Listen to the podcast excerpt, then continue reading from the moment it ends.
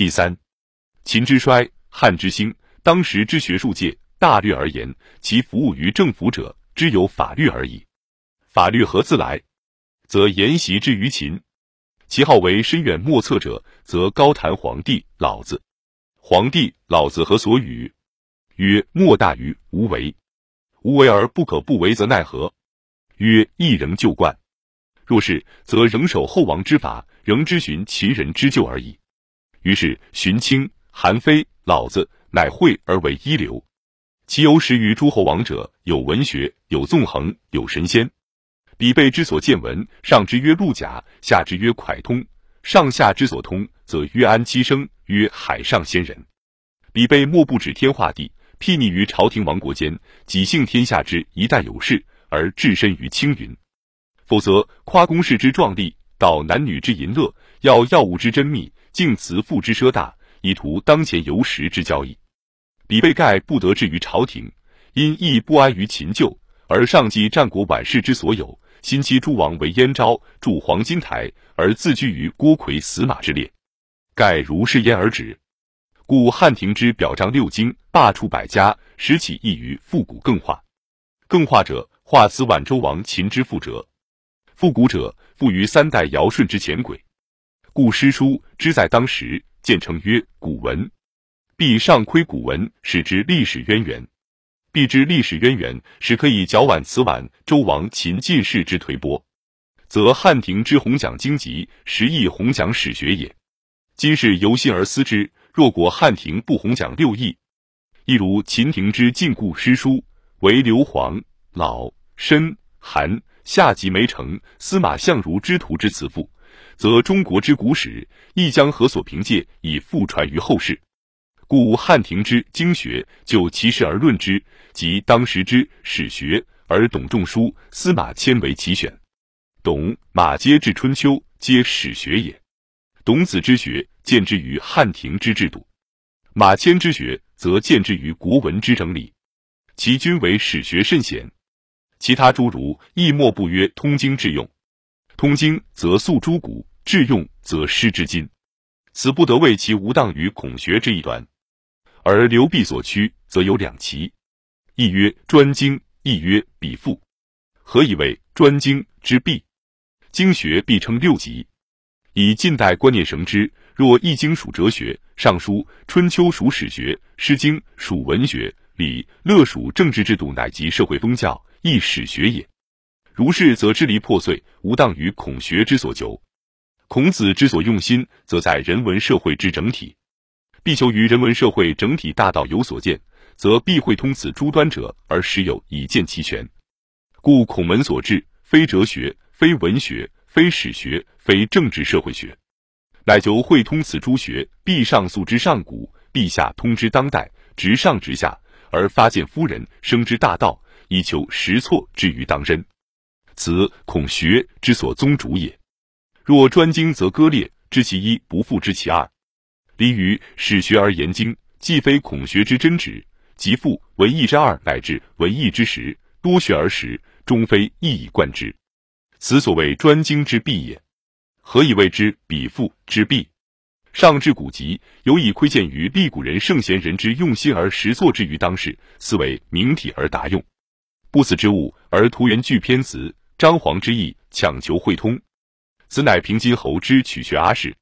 其流弊所及，则有如经世之义，齐之诗，公羊之春秋，莫不上尊孔子，柴之为神，而下侮儒胜于巫习。此之谓彼父之弊。于是物极必反，乃有东汉马正之所谓古文经学者，起而代之。马正之学，其长在能有益于独守经籍之本真，非通诸经，则不足以通一经，故不专制；但于用事，故不比父。虽怪诞未尽，而虚华已泄，其弊则乎忘于荆棘之大用。王充是以匪之在前矣，曰知古而不知今，是谓陆沉。孔子作春秋，比则比，萧则萧，由夏之徒不能在一此。使马正复立于孔门，亦及于未由夏之徒而登峰超级矣。马正之述而不作，非复孔子之述而不作。其貌似，其神非。